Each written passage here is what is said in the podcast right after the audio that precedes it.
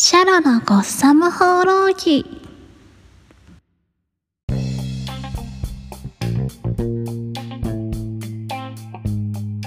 シャローム。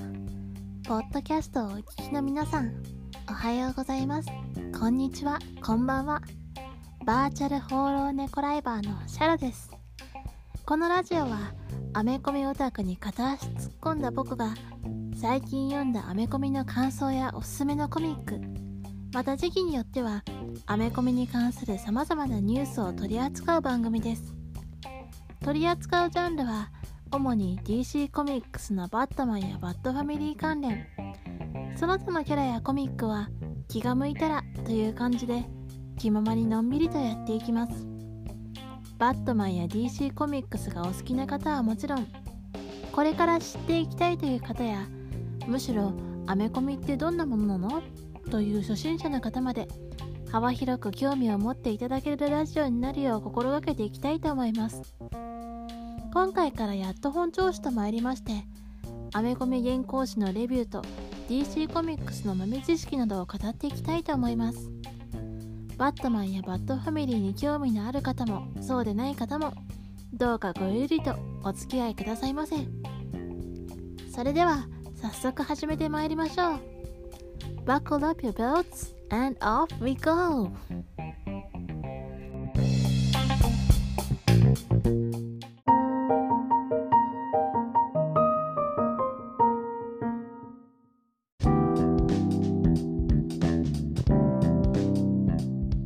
シャロの Ongoing Comics Review はいというわけで、え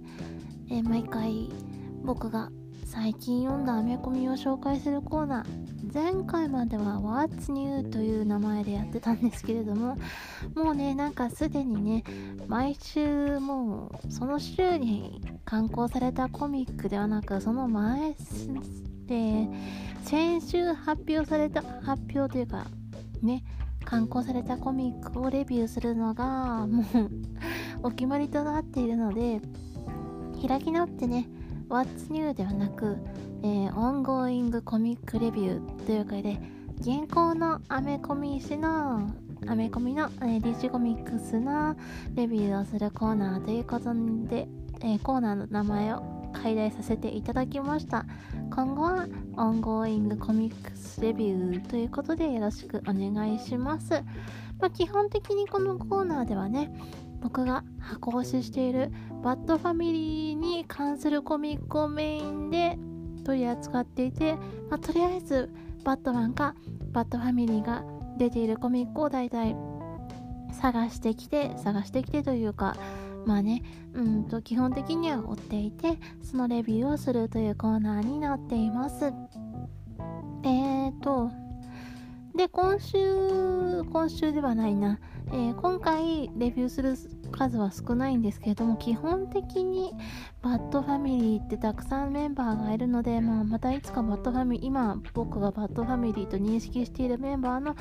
えーと 紹介とかもしていきたいんですけれども、えー、とバッドファミリーはね人数が多いのでね特に特に偏ったりするとねすごい数のコミックレビューしなきゃいけないんですけれども今週はそんなに多くなかったのでパパパッとレビューしていきましょうという感じでまずはですね、7月3日、えー、と最初に読んだのが、えー、とミニシリーズの Deceased ナンバーナンバー3これはですね前回の、えー、と相馬6月の回相馬との中でも語ったと思うんですけどももしも DC コミックスの世界が、えーゾンビアポカリプスつまりゾンビによって週末を迎えてしまった世界になってしまったらという IF のシリーズの、えーお話ですね。これ全6話の第3話のでもう折り返し地点結構早かったななんか体感的には早かったなっていう感じなんですけれどもえー前回も言ったんですけれどもこの D シリーズを書いているトム・テイラー先生は僕個人的にバッドファミリーに対してとてもとても なんていうか風当たりが強いというか容赦がないというかえ第2話でバッドファミリーの主要なメンバーが壊滅したと思いましたらえー、3話では3話ではですねなんと、えー、バットファミリーかっていうと、まあ、バットファミリーであったりその時々によってバットファミリーでなかったりするんですけども、えー、まあ一応バットファミリーの一員であるバットウーマンやハントレスを含めたバーズ・オブ・プレイという、えー、女性ヒーローの、えー、チームがヒーローチームが存在してるんですけれどもバーズ・オブ・プレイも第3話で完全にゾンビ化してしまいました。ほんとバットファミリーに容赦ないな。もうバットファミリー今生き残ってるのダミアン君とダミアンブルース・ウェインの実子のダミアンとあと今所在がわからない一切 DCeased では出てこないジェイソン・トッドぐらいで本当にバットファミリーをいい感じに綺麗に一掃してくれましたね。っていう感じで。トモレ・テイラー先生マジでバッドファミリーに厳しい。どうしてそんなに厳しいの？まあある意味出番がねない出番がなくてどっかでいつの間にかゾンビ化してたり死んでたりするよりは一コマでも出番をもらえるだけありがたいのかもしれないけれどもなんかこうまでもねバッドファミリーが綺麗にゾンビ化して崩壊していく様を見せられるとなんかバットファミリーに恨みでもあんのかなって なんか嫌な邪推をしてしまうんですけれども。まあそれは置いといてまあまあ唯一のバットファミリーの希望となったダミアン君。ね本当にねインジャスティスの時もねダミアン君がやたらと優遇されていたような気がしてね。ダミアン君はトム・テイラー先生のお気に入りのキャラなんじゃないかなって勝手に思ってたりするんですけれども。まあ、ダミアン君はこの世界でもほとんどの家族を亡くしてしまいました。悲しいことですね。インジャスティスの世界でもね。えー、実の父親とはね仲違いをしたまま和解することもかなわず、兄弟たちが次々と死んでいきという感じでどんどん孤立していってしまったんですけどもこの世界でもダミアン君は、まあ、家族を亡くしてしまいまあ今唯一の救いといえば親友であるスーパーボーイえー、スーパーマンの息子であるジョン・ケント君がまだ彼のそばにいてくれるのが救いですけどこの先ね、これがね、もうね、ゾンビアポカリプスなのでね、ゾンビものなので、この友情が引き裂かれないことだけを願います。いやー、辛すぎる。いや、本当にね、本編のね、あのーえー、サンズスーパーサンズっていうんですけどダミアン君と、えー、ジョン君の2人で、えーと、バットマンとスーパーマンの息子がタッグを組んだスーパーサンズっていう連載がやってたんですめっちゃ可愛かったんですよ。少年ヒーローが2人でね手を組んでねねどんどんね絆を深めていきながら冒険をしていくっていうスーパーサンズっていうめちゃくちゃね可愛いマンコミックがあったんですけれどもそっちの方がねもうねシリーズとしてね終わってしまう。今度こそ今週で今週ではない。この週で終わってしまったのでうんでシーズの方でもサンズの2人が引き裂かれてしまうようなことになっては欲しくない。おーお願いしますトム・テイラー先生ダミアン君とジョン君をどうか引き裂かないでくださいという気持ちだけが今の僕のただ一つの願いです。まあこの先どうなるかわからないけれども2人の友情がゾンビアポゾンビアポカリプスの世界を、えー、救ってくれると信じてわからない。いやトモテイラ先生だからな。そんなハッピーエンドになるかな？わかんない。まあそんな感じでディシーズとは、えー、次の号もまあ来月かな？出るのは。来月だと思いますけど楽しみに、ま、楽しみにというかハラハラしながら待っていようと思います。そしてですね今言いましたけれども、えー、ついについにですが、スーパーサンズのなアドベン、えー、スーパーサンズの実質こちらは、えー、スピンオフというか何ていうかスーパーサンズっていうタイトル自体はもうすでに完結しているんですけどもそのスピンオフとして、えー、まあ、えー、ていうかこうスーパーサンズの間にこういう物語があったであろうという話のアドベンチャーズ・オブ・ザ・スーパーサンズ。まあ実質続編と言っても過言ではないけどの続編のアドベンチャーズ・アドベンチャーズ・オブ・ザ・スーパーサンズのナンバー12ナンバー12これがねもともと12話のミニシリーズって言われてたので今度こそこれでスーパーサンズの連載は一旦終わってしまう。あー寂しい。ほんと寂しい。ということでね、アドベンチャーズ・オブ・ザ・スーパー・サンズナンバー12、サンズの冒険はこれからも続いていくっていう感じの、いい感じの盛り方ですごく良かったです。いや、まあどう続いていくかっていうとねこのアドベンチャーズ・オブ・スーパーサンズはそもそもですねあのダミアン君とジョン君が通っているが夏学校の夏休みの間に起きた冒険の物語なんですけれども、まあ、その冒険は宇宙地球を飛び出して宇宙をまたいだ大冒険になっていったんですけれどもその大冒険の大元となったのが、えー、ジョン君のお父さんのスーパーマンクラーク・ケントが、えー、っと彼の、えー、個人の孤独の要塞という、えスーパーマンの、え特別な基地を持っているんですけどもその孤独の要塞の中に保管していた、えハイパーキューブというまあ宇宙的なエネルギーの何かを秘めたとてもえー、強大なエネルギーエネルギーを秘めたキューブを保管していたんですけれどもそれが、えー、っとそもそもですね、えー、あの自我を持ちまして自我を持ったがゆえにその自分が見ていたヒーローたちの活躍とかそういったものを自分も追体験したいと思うようになってそういったことからいろいろなまあそれが要因となって今回の事件が起きていたっていうことが判明するんですけれども、まあ、それによって、まあ、そのハイパーキューブが起こしたさまざまな事件に巻き込まれたサンズが結果的にハイパーキューブに対して自分たちの冒険や自分たちのこれまでのさまざまな経験を語ることによってハイパーキューブはそれをもとに新たな物語をね自分の構築した世界の中でこれからも、えー、作り続けていくこれからも冒険をねあのスーパーサンズの冒険を追体験していくという形で物語が終わっていったので、まあ、実質サンズの冒険はこれからもハイパーキューブの想像のハイパーキューブという自我を持ったまあアーティファクトかな？アーティファクトのまあ想像の中でこれからもサンズの冒険は続いていくよという感じの、えー、終わり方になっていました。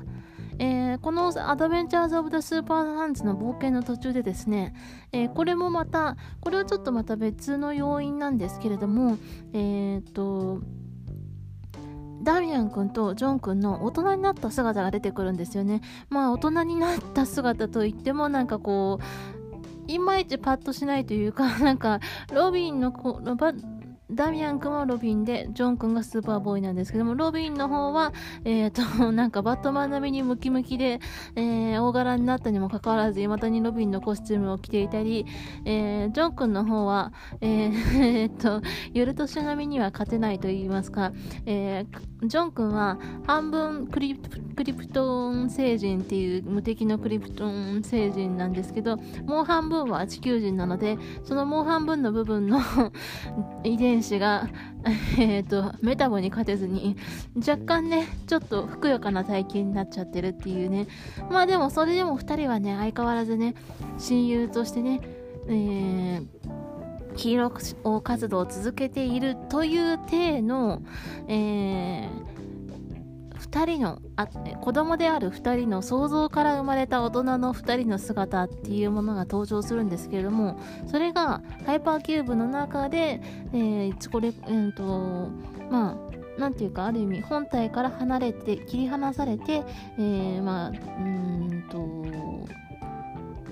自立した存在と存在として存在するようになりまして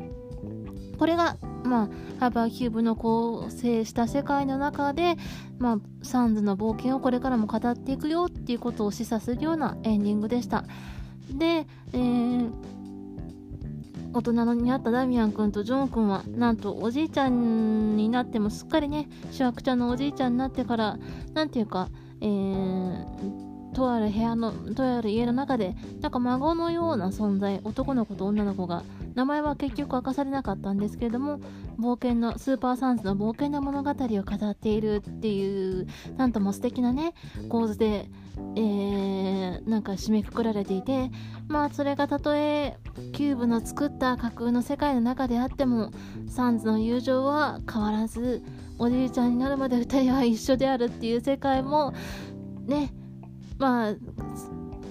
架空の世界、まあ、コミックの中で架空の世界っていうさらに言うとなんかもうなんか虚無的な感じもするんですけれども架空の世界であってもそういう世界もあるんだよっていう一つの可能性というか希望を見せてくれたようであって、えー、本当にねスーパーサンズはね可愛いのでね2人の友情をこのままね続けていってほしいと僕は願うばかりです。現実世界であってもおじいちゃんになるまでずっと友達でいてほしい、うん、それゆえに僕は前回言ったように、えー、ね、突然ねある日突然17歳に成長してしまったジョン君の真相を知るために、えー、スーパーマン誌を読まなければいけないのでした、えー、スーパーマン誌のね17歳になったジョン君という現実を受け入れるためにね スーパーマンションこれから読みます。あそれはそれとしてですねまあねそのなんでねジョン君がね突然成長しちゃったかっていうことについてはね大体のね当たりがついてましてねあのー、DC コミックスの今後の予定として発表されている今後ね刊行されるシリーズの中にですね、えー、リージョン・オブ・スーパーヒーローズというですね、えー、なんこれがね僕もこれからちゃんと調べて、えー、と紹介していこうと思うんですけれども、えー、遠い未来のね世界のねスーパーヒーロー、まあ、若きスーパーヒーローたちのスーパーヒーローチームの中に、えー、スーパーボーイであるジョン君が招かれるであろうということがねカバーで示唆されていてそのスえー、リージョン・オブ・スーパーヒーローズ・ミレニアムっていう、えー、連載がですねこれが2019年の秋から始まる予定でしてそのリージョン・オブ・スーパーヒーローズに加入させるためにジョン君はまあちょっとさすがに10歳ではちょっと問題が問題があるのかどうかというかそもそもですねこのリージョン・オブ・スーパーヒーローズっていうのはなかなか歴史のあるチームでして、えー、その昔スーパーマンがですねもちろん大人のスーパーマンではなくて、えーと、スーパーボーイっていう連載を持っていた時期がありまして、えー、大人のスーパーマンの話は大人のスーパーマンスーパーマンとしてコミックスで連載されている一方でもうスーパーマンが若かった頃にスーパーボーイとして活躍していた頃という体のスーパーボーイという連載がその昔ありましてそのスーパーその時にクラーク、まあ、若かった若若き日のスーパーマン、えー、クラーク・ケントがスーパーボーイとしてこのリージョン・オブ・スーパーヒーローズというチームにねえっ、ー、と加入していたのかな。ちゃんと調べてから来いっていう感じですけど、まあ、そこに誘われるっていう話があったのでそのそれを受け継ぐ形で、えー、スクラーク・ケントスーパーマンの息子である、えー、ジョン・ケント君がスーパーボーイとして改めてビジョン・オブ・スーパーヒーローズに加わることになるんじゃないかなっていうことになっていくので、まあ、ジョン君の行方を追っていくためにも、まあ、今度今後このリージョン・オブ・スーパーヒーローズというチームもねまあ日本ではあんまりあんまりというかほとんど知名度はないとは思うんですけども今後追っていきたいコミックの中に入っていくのかなっていう感じですえー、そんな感じで今回はね本当にねえー、レビューするコミックが少なくて楽でよかったです。その一方でね、えーと、7月3日他にはね、うんと、ジャスティスリーグもね、ジャスティジャスティスリーグのナンバー27も刊行されていて、相変わらずまだ終えてはいないんですけれども、えー、腹をくくって、ちゃんと,、えーと、この2018年から始まったジャスティスリーグの連載を終え始めました。そうじゃないとねメインどんどんメインストリームの流れが分からなくなっていくのでねあのジャスティスリーグもちゃんと追おうと思って今ちょうど半分ぐらいのところまで来てるので、えー、次の号が発表されるくらいまでには、えー、原稿紙に追いつけるように頑張ります。というわけで今後はねこうやってねえー、まあ、どんどんどんどん追っていくスーパーヒーローのチームも増えていくことになると思いますが、え、次のコーナーでねゴッサムハウスの方で今回は、え、ね、改めて DC コミックスのスーパーヒーローチームなどを紹介していきたいと思いますのでこの後の、えー、ゴッサムハウスにもどうかお付き合いくださいませ。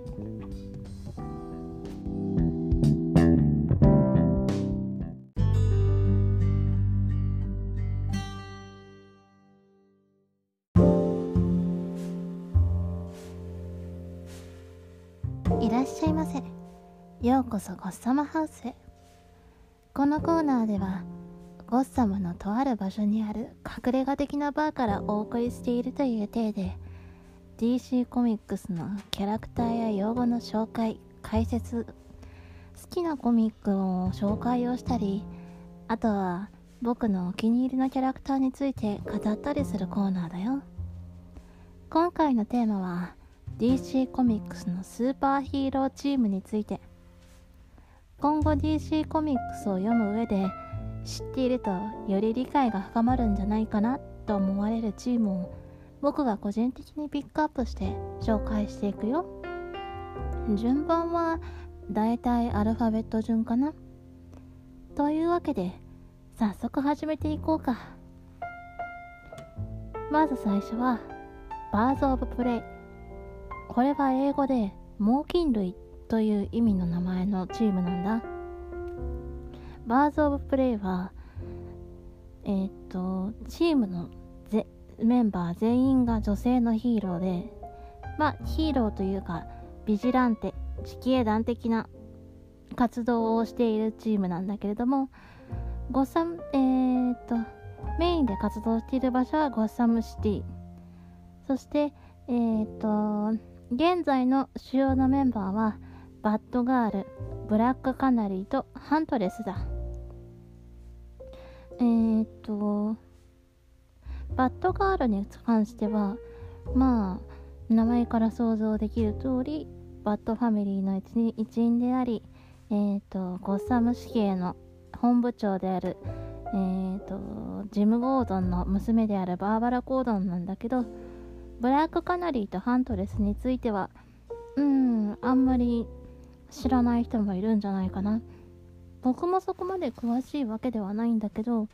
えっとブラックカナリーの本名はえー、っとダイナ・ドレイクといって、えー、リバースの世界になるまではというかグリーンアロー氏を追ってないから僕にも あんまりよくわからないんだけど、えー、グリーンアローというヒーローと結婚したりしていたこともある。まあつまりグリーンアローの恋人のヒーローっていう認識が世間一般の認識かな。彼女は、えーと、メタヒューマン特殊な力を持った人で、えー、彼女の喉から出る超音波超音波というか高音域の音波を使うことによってまあ実際にえー、物を破壊したり人を吹き飛ばしたりして戦うヒーローなんだ。そしてハントレス。ハントレスに関してはえー、っと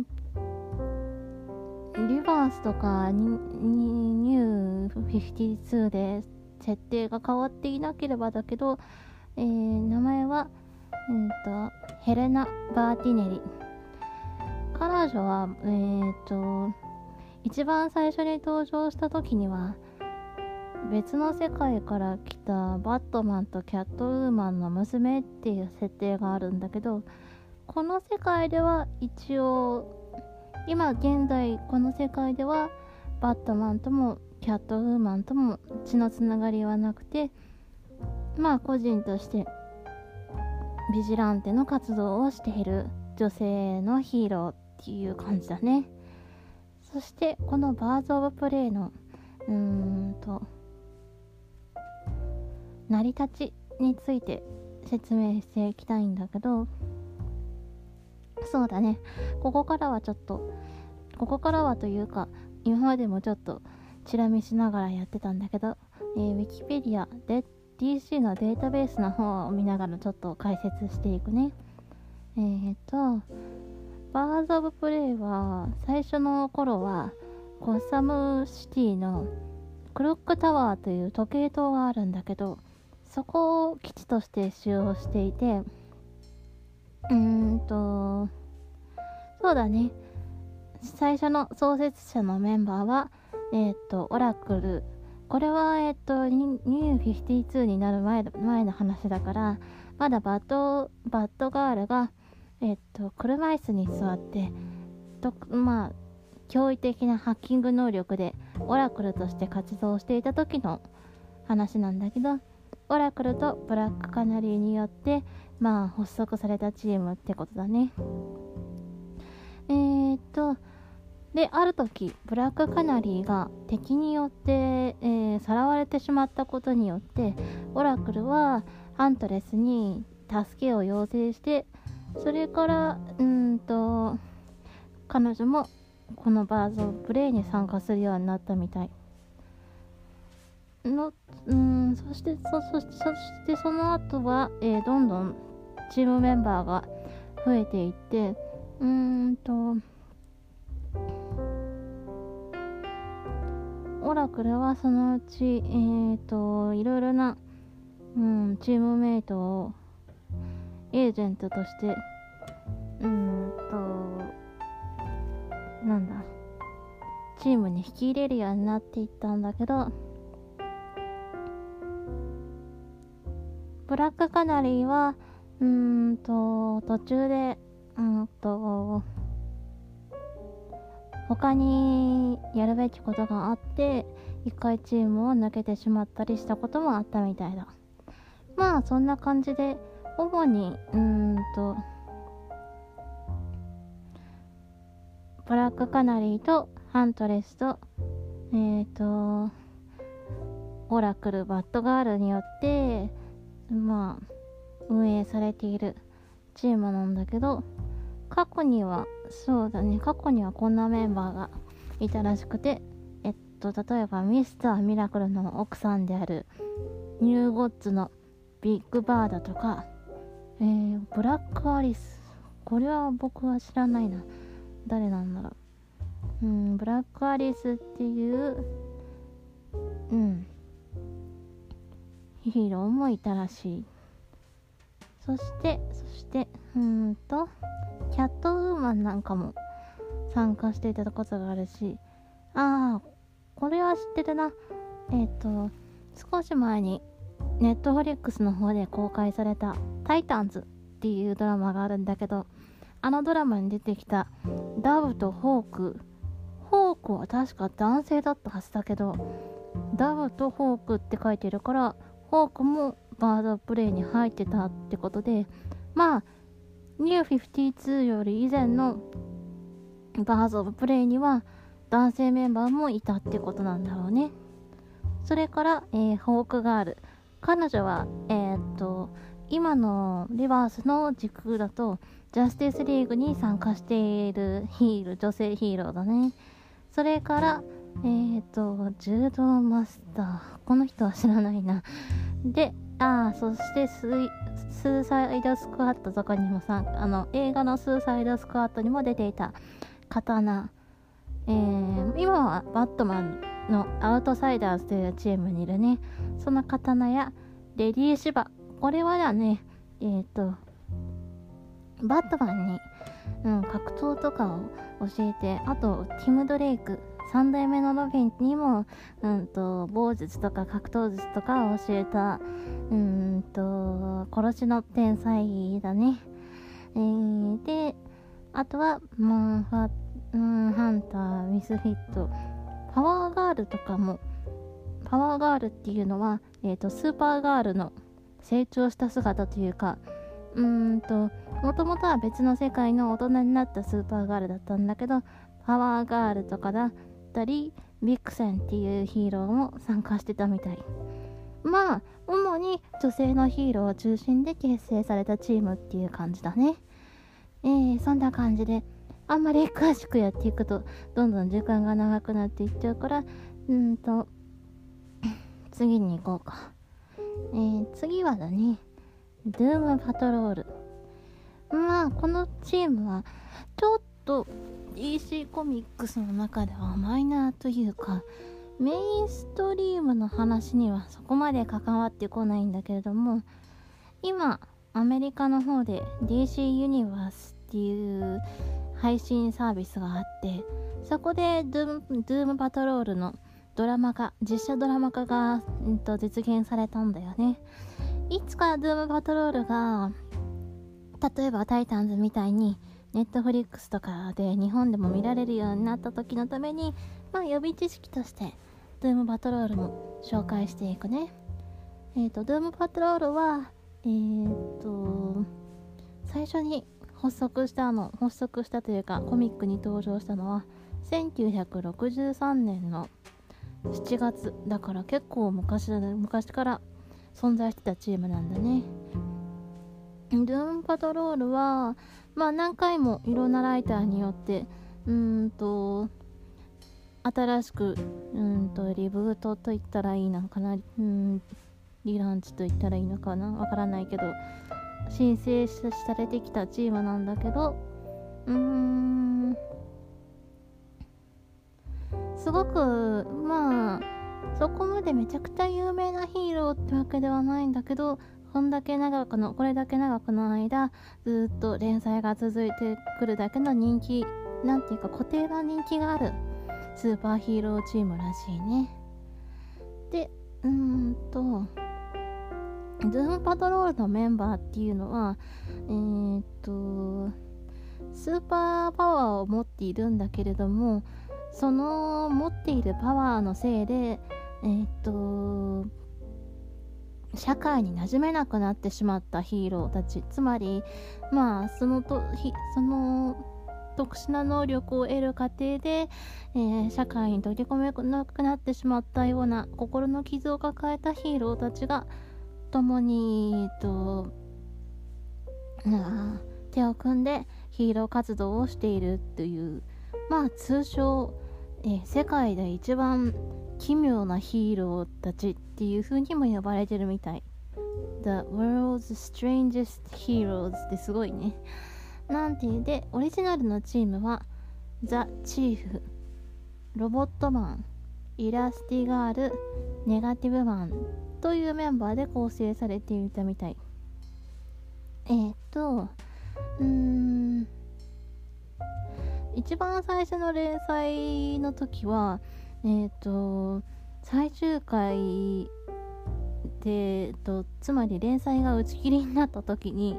ライターがメンバー全員を殺してしまうっていうとんでもない展開もあったみたいだけどうーんとその後からもさらに6回以上新たなドゥーンパトロールの連載がうーんとさあもう一度生み出されてはまた次の連載に引き継がれていってその中でも全てのシリーズに登場しているのはロボットマンという全身が機械になってしまった男性のヒーローみたいだね。ちなみに、えーと、このドゥームパトロールは、ネットフリックスで公開されているタイタンズにもちょろっと出てきたんだけど、うーんと、そこの、そこでは、えーと、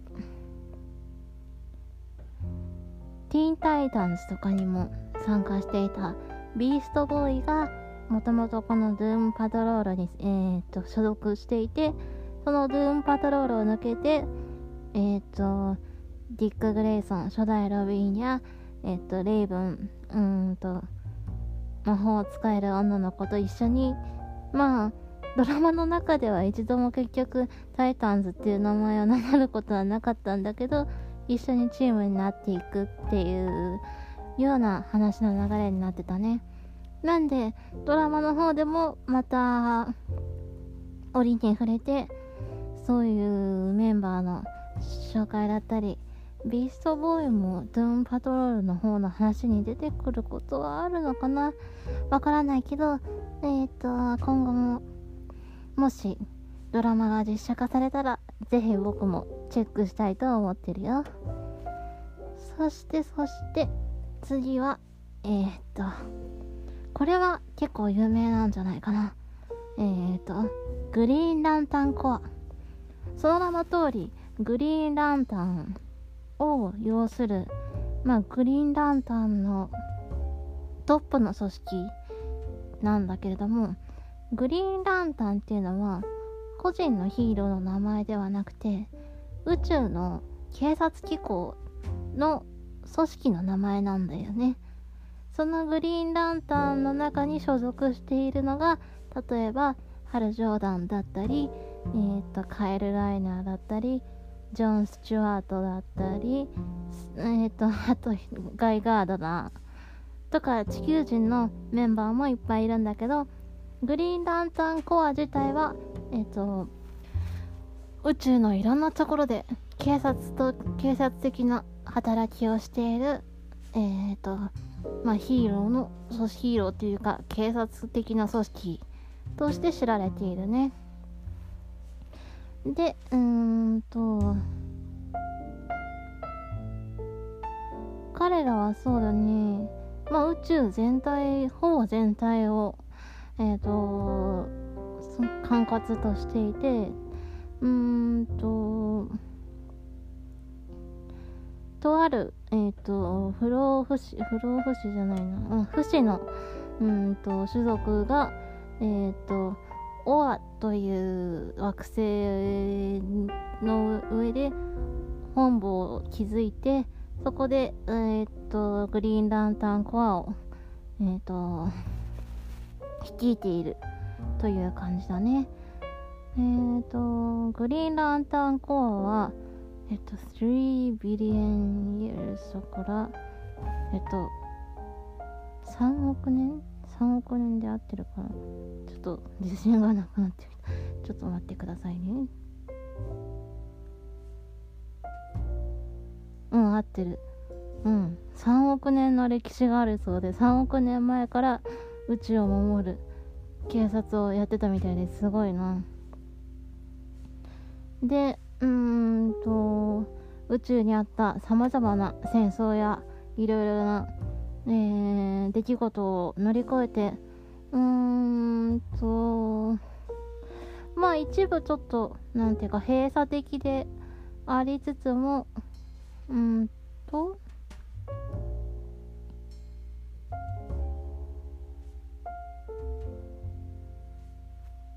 閉鎖的でありつつも。まあ広い範囲の世界に対して影響力を持つ存在になっていったと。現在は、えーと、宇宙の中の3600セクターっていうのはまあその管轄の範囲のことだと思うんだけど、えーと、宇宙全体を3600のセクターに分けて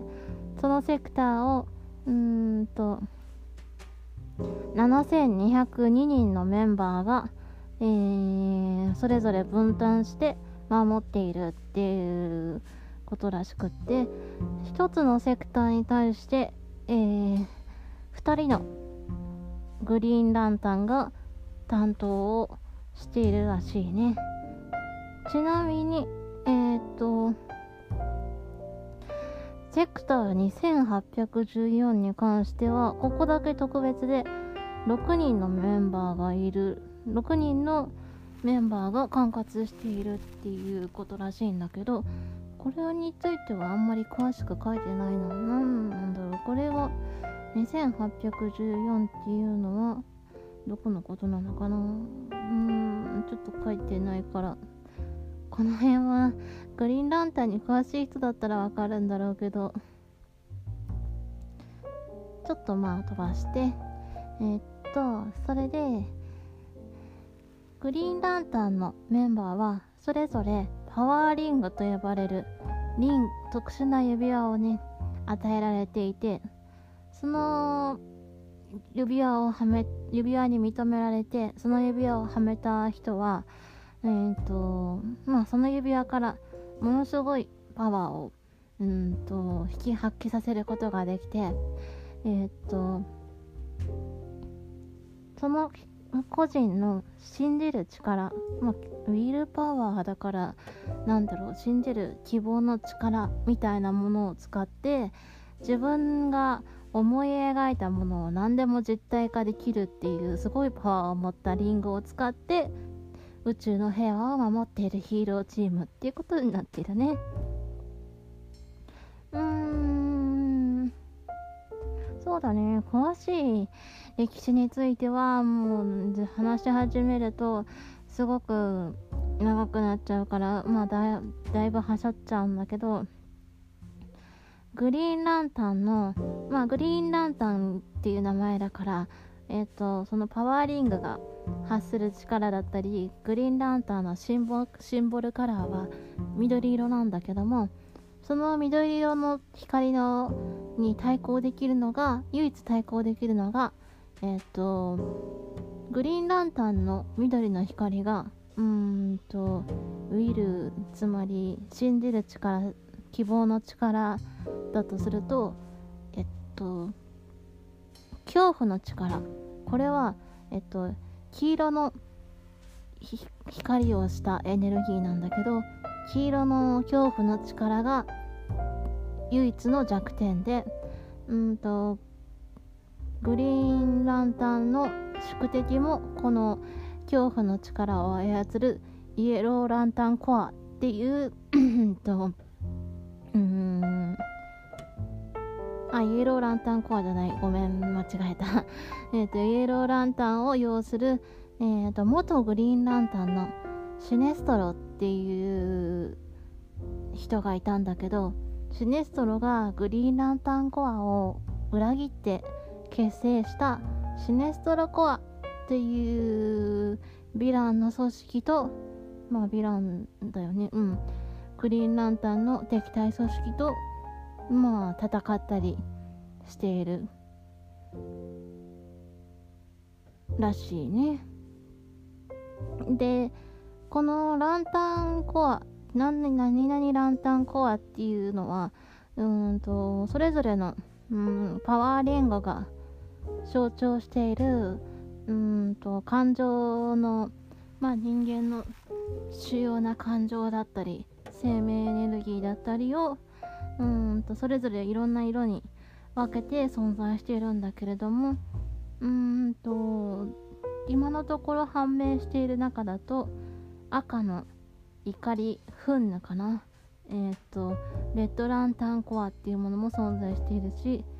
オレンジの欲望のランタン欲望のパワーも存在している。でブラックは死死の力を持っていてでそれに対して、えっと、白い光ホワイトランタンは生命のエネルギーを象徴している。それからインディゴのうーんとインディゴ藍色かな？藍色の、えー、と光はコンパッション同情心かな？同情心を表していてああ希望は他にあるのか、えー、ブルーが希望を表している。まあつまりだからうーんグリーンは単純に信じる信じる力願う何かを願う力というふうに捉えるべきなのかな。それからあともう一つにえっとバイオレット紫のえっとパワー紫のパワーは愛情をうんと象徴しているらしい。まあなんでこの全ての色に対してそれぞれのランタンたちが存在していてその中でも宇宙全体を守る警察機構として、えー、機能しているのがグリーンランタンという感じでそういうイメージでいればいいんじゃないかな。まあつまり宇宙警察簡単に言ってしまえばそんな感じのものなんだけど主に戦う相手は宇宙の危機だったりうーん他の星からの侵略だったりとかに対してそういうのを取り締まる役割を持っているらしい。まあグリーンランタンに関してはつまりえっ、ー、とジャスティスリーグとかにそんと存在しているグリーンランタンのメンバーはジャスティスリーグにも存在してるけどあの所属しているけど本来はこのグリーンランタンコアが彼らの本当の、えー、所属している組織っていうことになってるね。そしてそしてうんお待ちかねのうーんとあ違った。まだもう一つ先にややるんだった。えっ、と次はジャスティス・ソサエティ・オブ・アメリカこれはね意外とあんまりいや知ってる人は知っているみたいな感じの、まあ、日本ではあんまり有名じゃないんじゃないかなって思うんだけどなんとこのジャスティス・ソサエティ・オブ・アメリカ JSA はねえっとアメリアメコミの歴史の中うんとアメコミ DC コミックスで出版されたアメコミの中で一番最初に登場したスーパーヒーローチームなんだよね。つまり最も歴史が古いチームってことになってる。えー、っと一番最初に登場したのは1940年から41年の冬に発刊されたと言われるオールスターコミックスっていうからもうすごいね。えー、っと1940年だから80年ぐらいの歴史のあるヒーローチームなんだけどえー、っとオリジナルのメンバーはドクター・フェイトアワーマンスペクターサンドマンアトムフラッシュ。これはえっと初代のフラッシュの J ギャリックだね。それからえっとこっちも初代のグリーンランタンのアラン・スコット。そしてホークマン。まあ見事に男性だけで構成されたチームなんだけど。まあ彼らの何が DC コミックスのメインストリームに関わってくるかっていうとこのジャスティス・ソサイティ・オブ・アメリカはえーと、ニュー52以降、まあ、つまり今のリバースの世界でももともと存在していなかったヒーローチームってことになっちゃってるんだよね。でそれがどうしてかっていうとまあ以前えっ、ー、とドゥームズデークロックの感想を語った時にもちらっと言ったんだけど、えー、ウォッチメンの世界からやってきた。ドクター・マンハッタンが歴史に手を加えてえー、っと初代のグリーンランタンのアラン・スコットがグリーンランタンの力を手に入れる前に事故で亡くなってしまうように歴史を改変してしまったがゆえに、えー、ジャスティス・ソサイティ・オブ・アメリカっていうものが、まあ、この世界から消滅してしまった。最初から存在しないことになってしまったっていう。まあその変えられドクター・マンハッタンによって変えられた歴史の鍵になっているチームなんだよね。なのでまあこのジャスティス・ソサエティ・オブ・アメリカが中一番最初のヒーローチームがなかった世界をまあ何の目的かはわからないんだけど、うん、ドクター・マンハッタンはまあ歴史を改変することによって最初のヒーローチームの存在しなかった世界を作ったんだけれども今後ルームズデークロックでそのヒーローチームのことがさらに分かっていくようになるんじゃないかなと思うのでまあドゥームズデークロックはねすごい名作だからまあ近いうちに完結したらきっと翻訳されると信じてるのでこの JSA ジャスティス・ソサエティ・オブ・アメリカについてもまあ頭の隅に、えー、片隅に知識として知っていると楽しくなるんじゃないかな。特にその初代グリーンランタンアラン・スコットっていう人がまあこのジャスティス・ソサエティ・オブ・アメリカが結成する理由になっているみたいだからそのアラン・スコットっていう名前を覚えておくとよりドゥームズデークロックを楽しめるようになるんじゃないかなと僕は思ってるよ。そして、えー、お待ちかねのジャスティスリーグと思わせておいて先に紹介したいチームがいてこれはジャスティスリーグインターナショナルというチームだね。ジャスティスリーグインターナショナルっていうのはうーんとジャスティスリーグがもともとのうーんと大元の母体というかうーんジャスティスリーグのなんだろうな。ジャスティスリーグの派生のチームとでも言うべきかな。そしてえっ、ー、とかつてこのチームを率いていたのはマックスウェル・ロードという人物でうーんと United Nations。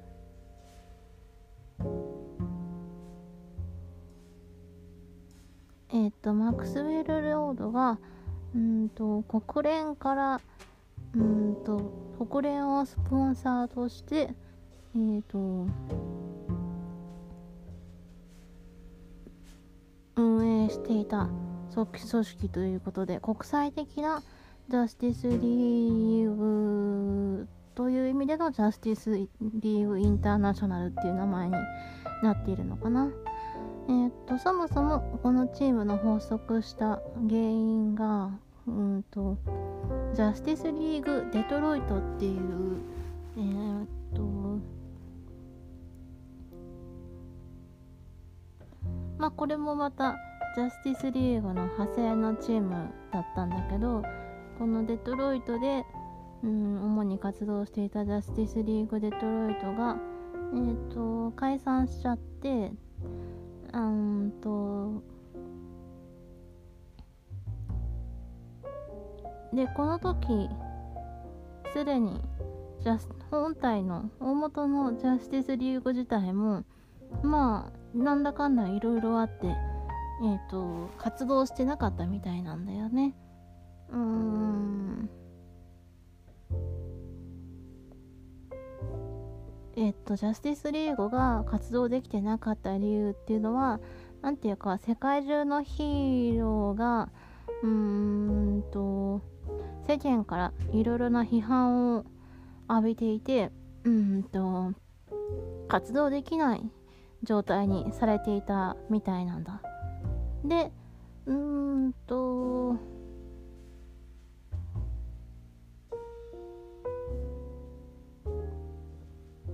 その活動その活動できない状態から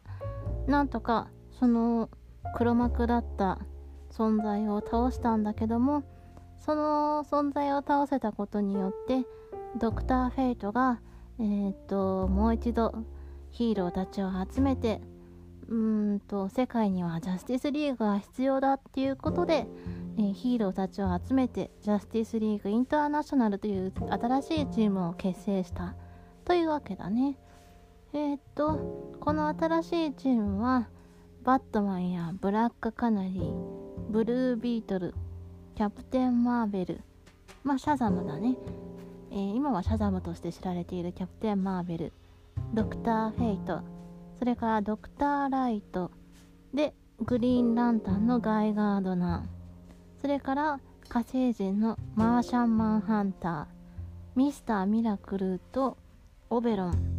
ていうメンバーが所属していてうーんと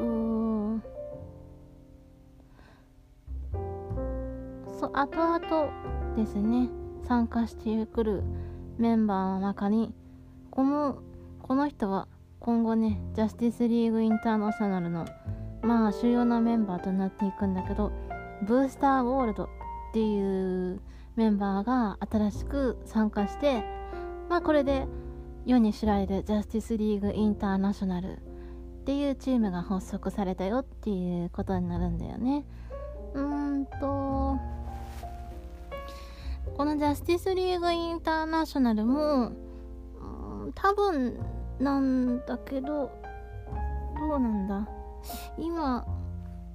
現在リバースの方ではとりあえず存在してはいないと思うんだけどもこのブースターゴールドとブルービートルに関してはまあ僕自身が 語るまでもなくえー、っとこのジャスティスリーグインターナショナルによって出会った2人が、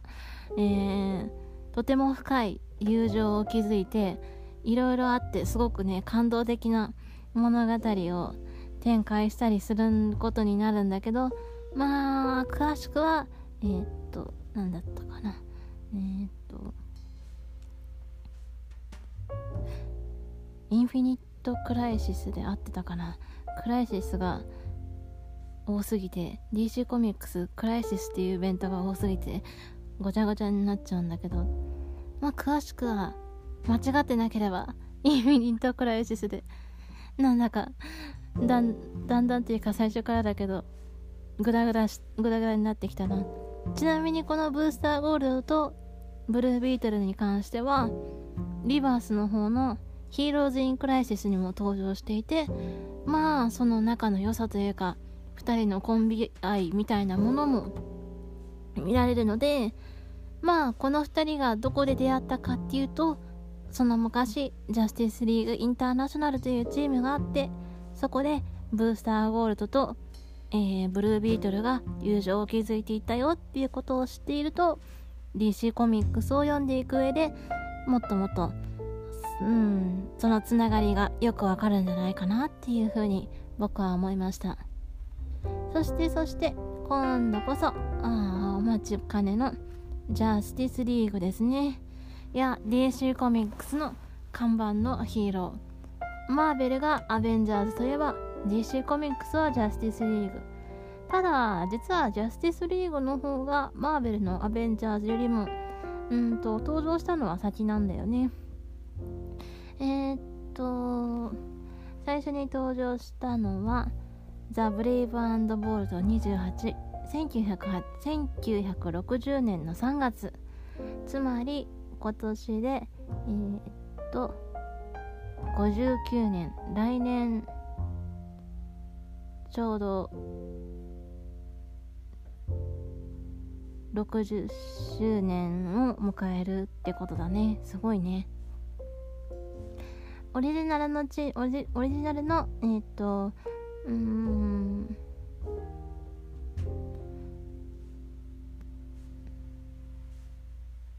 えっ、とそうだね。さっき紹介したジャスティス・ソサエティ・オブ・アメリカがいわゆるヒーローの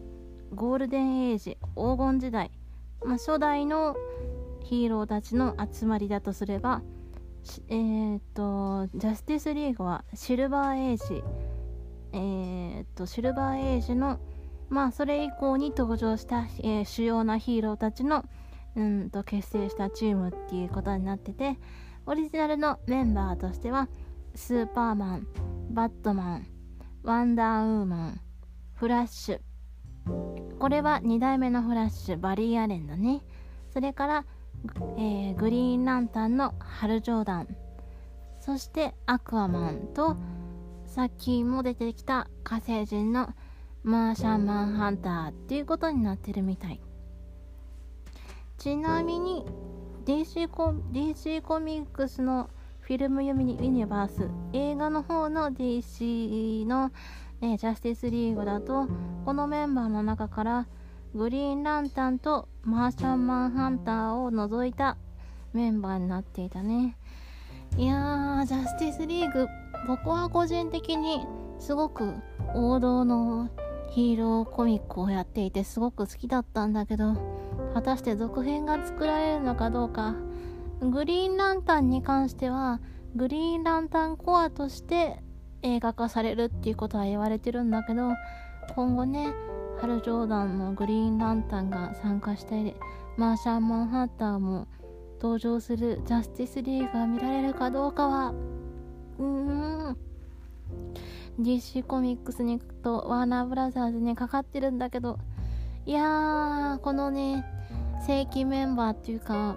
一番有名なメンバーで共闘して戦うジャスティスリーグを今後もねぜひうんと映画で見て見られたら楽しいと思うな。ちなみにえっとジャスティスリーグに過去に、うんと、過去に、うんと、加入していたメンバーの中には、えっと、アトム、えっと、体の大きさを自由自在に変えられるアトムだったり、ニューゴッツのミスターミラクルの奥さんであるビッグバーダ、ブラックカナリーもジャスティスリーグに入ってた時期があるみたいだね。で、えっと、今はシャザムと知られ、シャザムとして知られているキャプテン・マーベル。サイボーグ、そっか、サイボーグは初期のメンバーじゃなくて後から入ったメンバーになるんだね。サイボーグは確か一番最初に出てきたのはティーンタイタンズだったから、ティーンタイタンズだったけど、その後、ジャスティスリーグにも所属するようになった。それからグリーンアローっていう、えっ、と弓矢の達人のヒーローだったりエロンゲーテッドマン確かこのヒーローはうんとプラスチックマンっていう体が伸びるヒーローと関係のあるヒーローだったと思うんでね。僕はあんまり詳しくないんだけどこの人もプラスチックマンと同様に体がビヨーンってねゴムみたいに伸びる力を持ってるみたい。それからえっ、ー、と3代目のフラッシュ。えっ、ー、とバリー・アレンの甥っ子のオリー・ウェスト。このオリー・ウェストももともとは確かティーン・タイタンズ。うんそれでやってるはず。ティーン・タイタンズに所属していたんだけどえっ、ー、とバリー・アレンが一度亡くなってしまってうーんとその後を継ぐ形でフラッシュをフラッシュの名を継いでジャスティスリーグにうんと参加していたみたい。それから、えっ、と、もう一人、グリーンランタンのジョン・スチュアートっていう人もそそ、えっ、と、所属していたし、ホークガールとホークマン。この二人もいろいろと、うんと、まあ、日本語に翻訳されたコミックではあんまり出てくるかわからないんだけど、えっと、大昔から、はるか昔から何度も何度も転生して、何度ももう一度出会って夫婦になるみたいな感じの運命の2人みたいなそういう力と運命を持った2人なんだけどそういうヒーローもいたしメタモルフォプラスチックマンパワーガールオリオンレッドトルネードスターガールそれからザ・ターナとか本当にもう色とりどりの数々の有名なそしてすごいパワーを持ったヒーローがたくさん所属していたよっていうことになってるみたい。えー、っとそれからチームがジャスティスリーグ・オブ・アメリカっていうタイトルタイトルの個人というか個別の連載を獲得したのが1960年の11月だからどっちみちね来年でうんと60周年なわけなんだけどうんと一度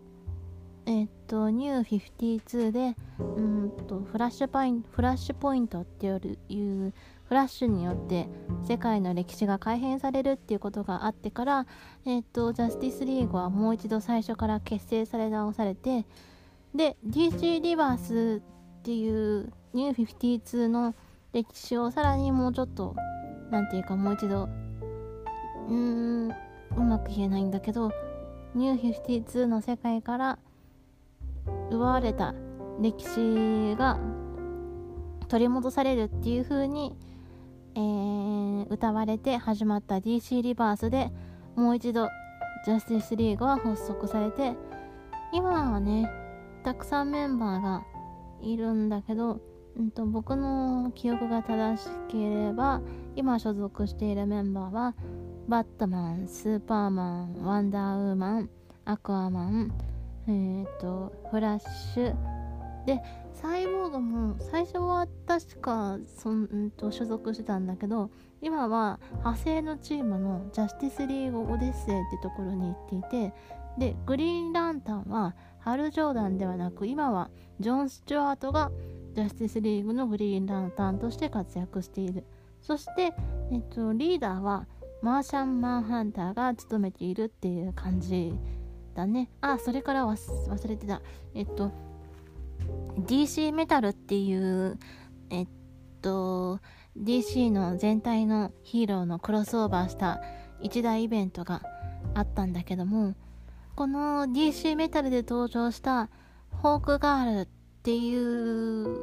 ヒーローも今現在ジャスティスリーグの主要メンバーとしてうんと活躍してる途中だよ。で面白いのがだねこのジャスティスリーグの一番最初に戦った敵が誰かっていうとうんとスターロっていうえっ、ー、と、マインドコントロールをすることのできる、うんと。人で、人、目がか真ん中に一つある、一つ目の人で、巨大な人でなんだけど、そのスターロっていうのがジャスティスリーグの一番最初の敵だったんだけど、まあ、ひょんなことからね、うんと、ノージャスティスっていうイベントが、ちょっと前にあったんだけどもそのノージャスティスっていうイベントを経てスターロが改心してジャスティスリーグの今はなんとねえっ、とジャーロっていう名前になってジャーロっていう名前はスターロ in a jar 瓶の中に入ったスターロっていう意味でジャーロって呼ばれてるんだけどなんと バットマンによって管理されていてしかもバットマンに懐いてて、ん正式なメンバーと言えるのかどうかわからないんだけど、最初に戦ったスターロが今はジャスティスリーグで活躍しているっていう感じだね。いや、面白いよね。そしてジャールはすごく、今僕もリバースのジャスティスリーグを一番新しい連載を読み進めているところなんだけど、すごく可愛くて、いやー、あらゆる年代でいろいろ所属しているメンバーは変わっていくけれども、まあ、一番 DC コミックスのメインのヒーローチームであるジャスティスリーグっていうのは、ね、当然ながらね、知っておくと、DC コミックスの世界で起きているいろんなことが、まあ、ね、分かってくるようになるから、ジャスティスリーグのね、コミックスはおすすめです。結構難しい内容とかも出てくるんだけど、そこはね、うーん、親子待つか、頑張って解読して読むだけの価値はあると思うから、よし、ぜひ読んでほしいと思うなと思ってます。もう、いろいろ語ってるうちに、まだあと、1、2、3、4、5ヒーローぐらい残っ、5、5つぐらいのチームが残ってるんだけど、そうだな。一回ここで、一旦休憩を挟んで、もうちょっと延長して、うんと、残りのヒーローチームを紹介していこうかな。というわけで、一回インターバルに入ろうと思います。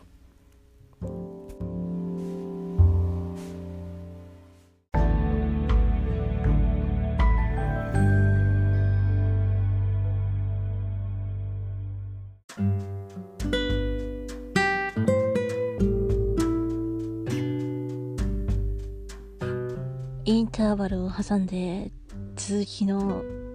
紹介をしていくと言ったな。あれは嘘だ。というわけで、エンディングに入っていきたいと思います。いやー、なんでね、延長しなかったかっていうとね、えっと、さっきのコーナーをね、撮り終わって見てみたらね、もうすでに1時間、収録時間を超えてしまっていて、もうなるべくね、毎回毎回2時間もやってるね、長ったらしいラジオにはしたくないので、えっと、続きのヒーローチームの紹介は次回に持ち越しっていう形にしようかと思ってます。いや、でもね、うん、まあ、せっかくね、